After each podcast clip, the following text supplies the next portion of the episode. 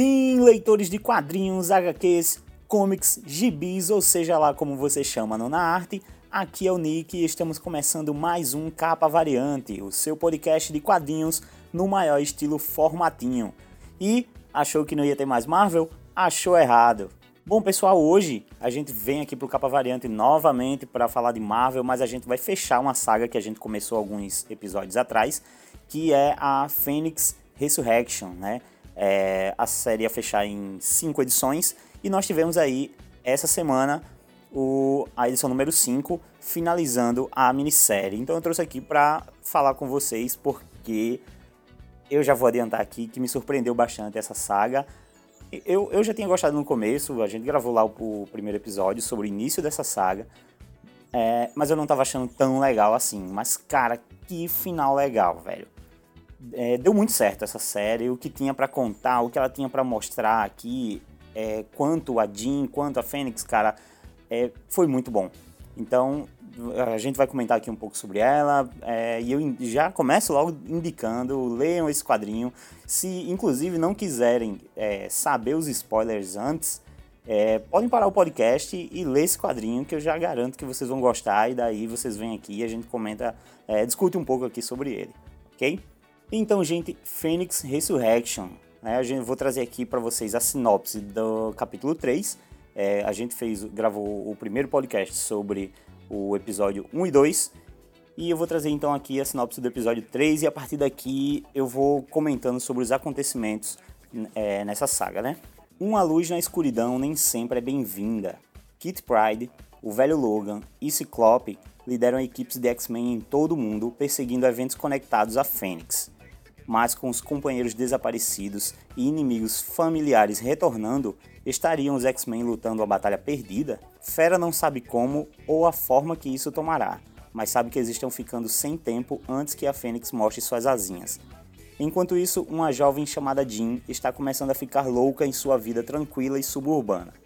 Pesadelos e devaneios estão se espalhando pelo mundo e revelando rachaduras na realidade. A vida de Jean e tudo nele pode ser apenas uma fachada. Mas feita por quem? E por quê? Jean precisa escapar. Os X-Men precisam parar o ciclo de morte deixado pela Fênix. Seus mundos irão colidir violentamente enquanto Jean procura uma abertura e os X-Men um fechamento. Cara, então começando aqui, é, eu já quero começar dizendo que tem é, uma coisa que eu achei muito legal nas capas variante da. da é, não, não, jabá do próprio podcast, dentro do podcast, mas as capas variantes da, dessa saga eu achei muito legais, assim, trouxeram ótimos artistas para trazer suas versões da Fênix, né? É, suas visões para Fênix. E um que eu achei muito legal foi um artista brasileiro chamado Vitor Hugo. Ele faz umas artes em 3D, é, meio que computação gráfica, assim, uma animação. E, cara, ele trouxe capas que, que se estenderam desde é, a edição, acho que número 11 da Jean Grey, e a partir da 2 da Phoenix Resurrection até a número 5. E essas capas todas elas estão conectadas, é, todas essas capas formam uma única imagem que são meio que vários momentos da vida da Jean Grey, ela ali ao lado dos X-Men. E tá muito bem feito, cara, tá muito legal. É, eles, o estilo da animação, da, da, da arte dele, parece assim os, os incríveis, sabe? E você tem meio que uma visão de como seria uma série no estilo Incríveis dos X-Men, cara. Ficou muito legal. Parabéns mesmo ao Victor Hugo, foi um belo trabalho e eu realmente fiquei devaneando aqui com essa possibilidade de uma série dos X-Men.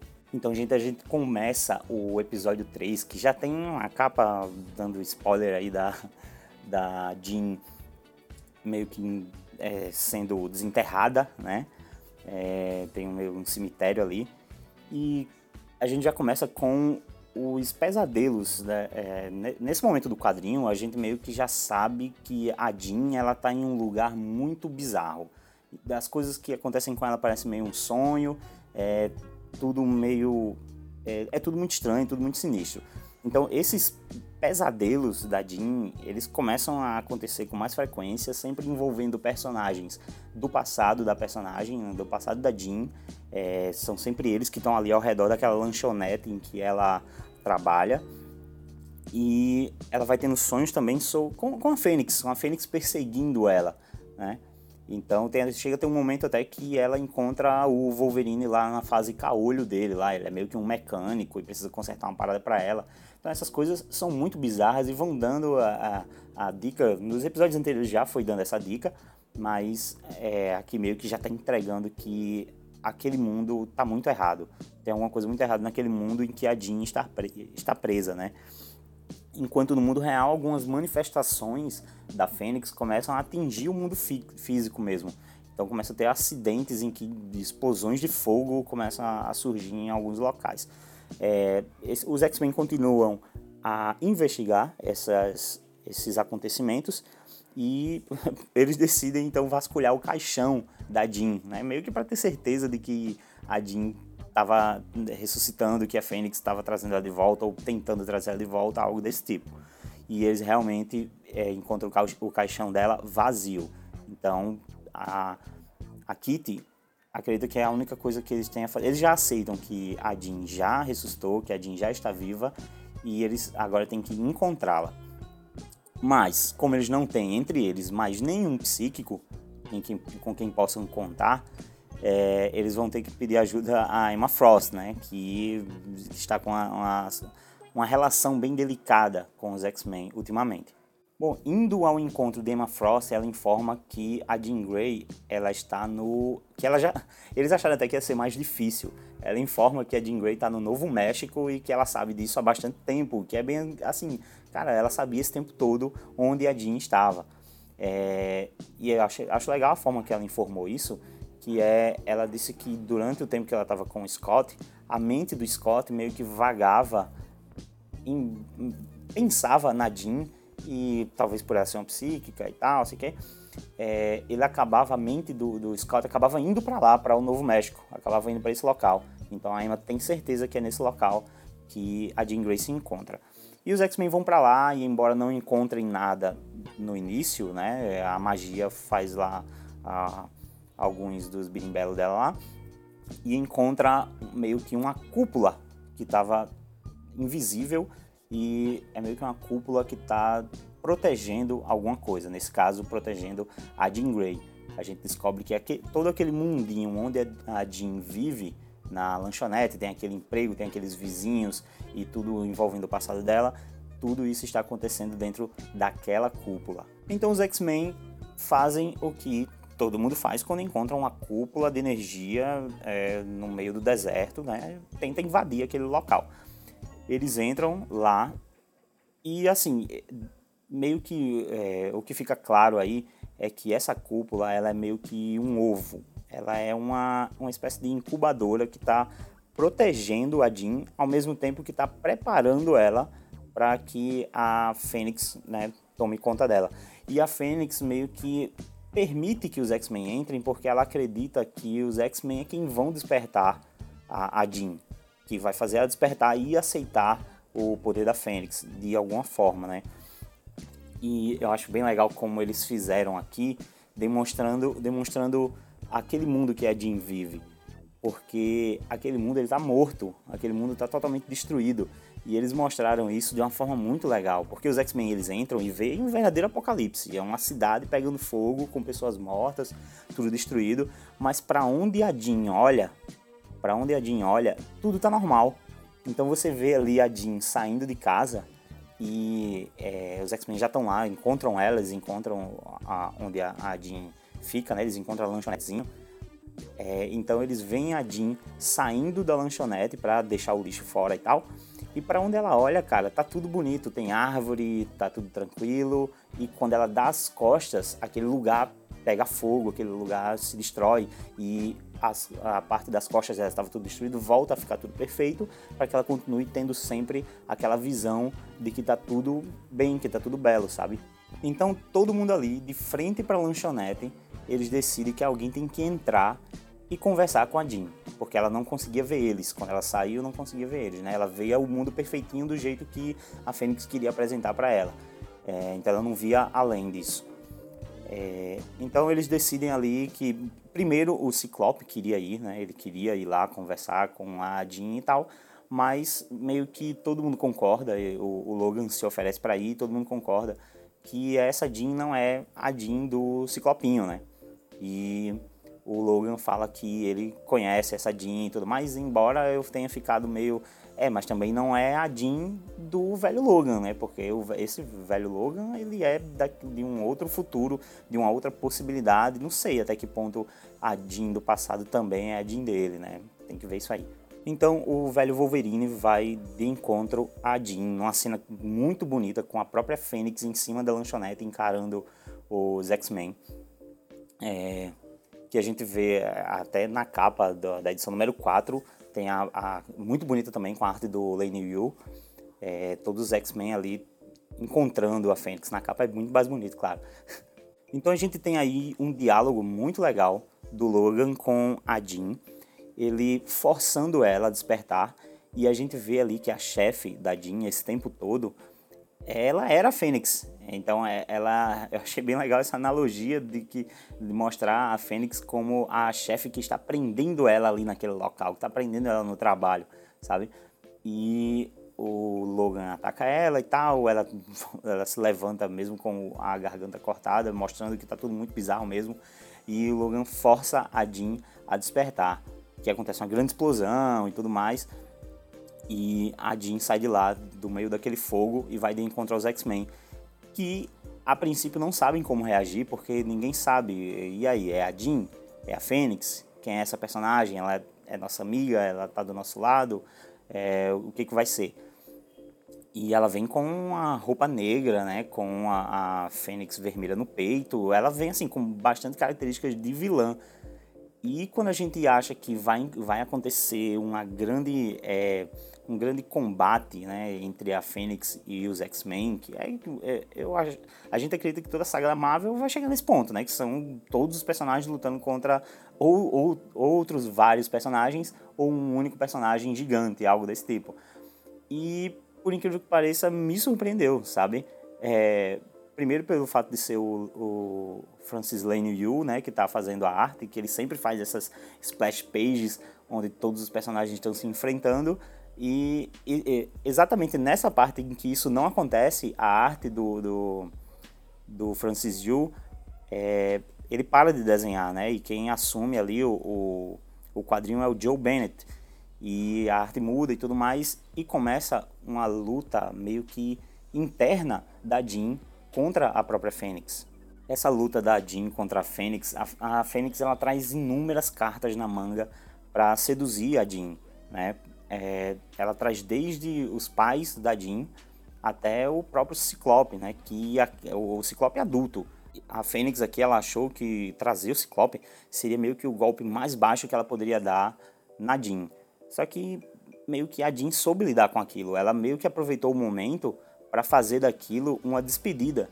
É, ela olhou nas memórias dele, tudo, sabia que ele estava morto, que ele tinha morrido lá com os acontecimentos do morte do X e ela, ela soube lidar com aquilo de uma forma que a Fênix não esperava. Então ela usou aquele momento para ser uma forma de se, de se despedir uma última vez né, do, do seu marido é, e voltou para enfrentar a Fênix. E a Jean, ela dá um verdadeiro esporro na Fênix, cara. Foi muito legal esse diálogo, porque ela começa a exigir da Fênix é, o, que, o que a Fênix quer com a Jean.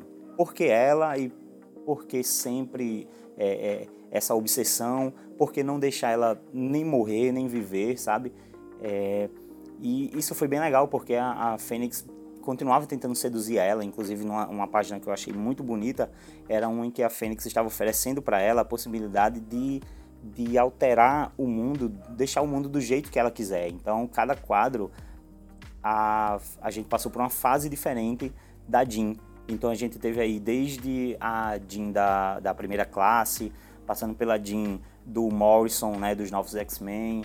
É, então cada fase da, da Jean Grey a Fênix estava apresentando para ela como uma possibilidade. Ó, você, se você quer viver numa época em que tudo era mais fácil e mais inocente, você pode. Você, a gente pode também se esconder e, e viver fora de tudo isso.